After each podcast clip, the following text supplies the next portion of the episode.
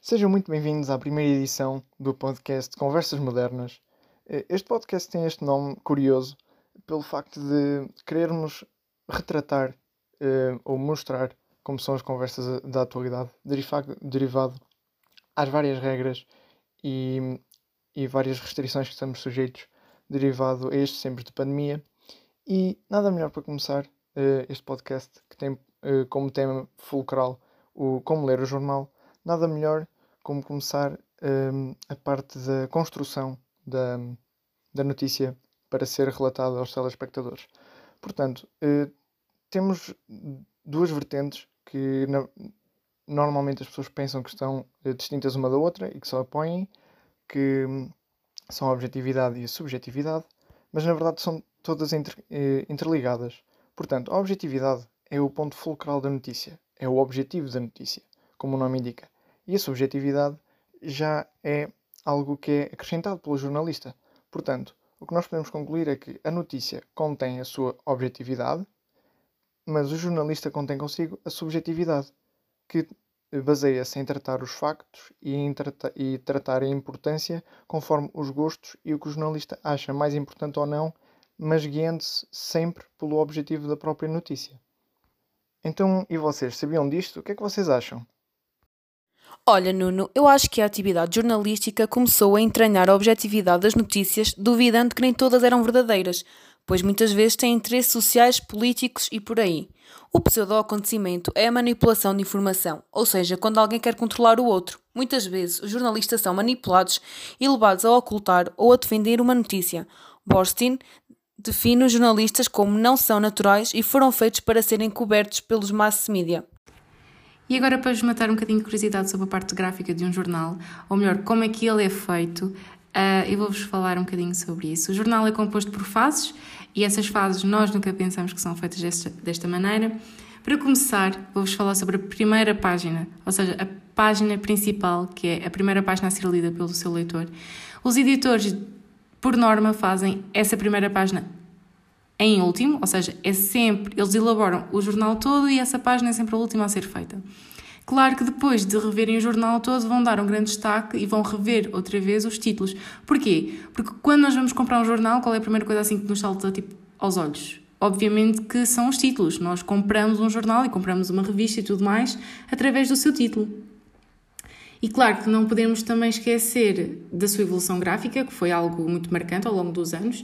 Os editores começaram a utilizar as fotografias, começaram a utilizar muita mais publicidade e também ah, os audiovisuais, ou seja, o que deu uma nova vida ao jornal. Hum, não esquecendo do processo chamado chouriço, era um processo onde os jornais não tinham títulos e as notícias eram seguidas sem pausas. Ou seja, o seu leitor, primeiro, não sabia do que é que tratava quando estava a ler e não sabia, tipo, distinguir uma notícia da outra. Sim, e também era raro existir uma fotografia num jornal. Só no século XIX é que a fotografia começou a aparecer no jornalismo.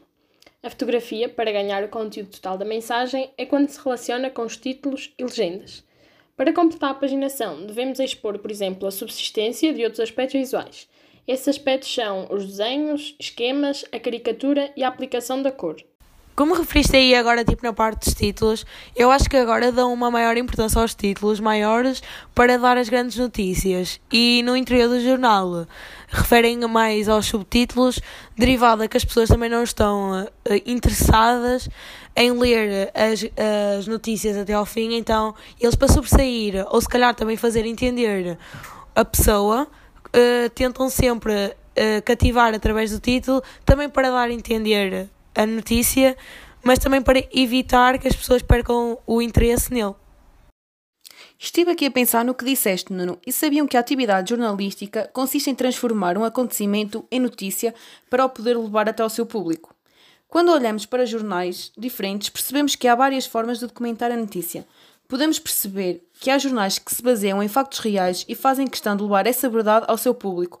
Por outro lado, há jornais que, embora se baseiem na verdade, acabam por distorcer a realidade, levando o seu público a comprar e ter acesso a informação falsa. Estes jornais usam títulos chamativos para conseguir ter a atenção do público e suscitar a curiosidade para levar ao adquirimento do mesmo.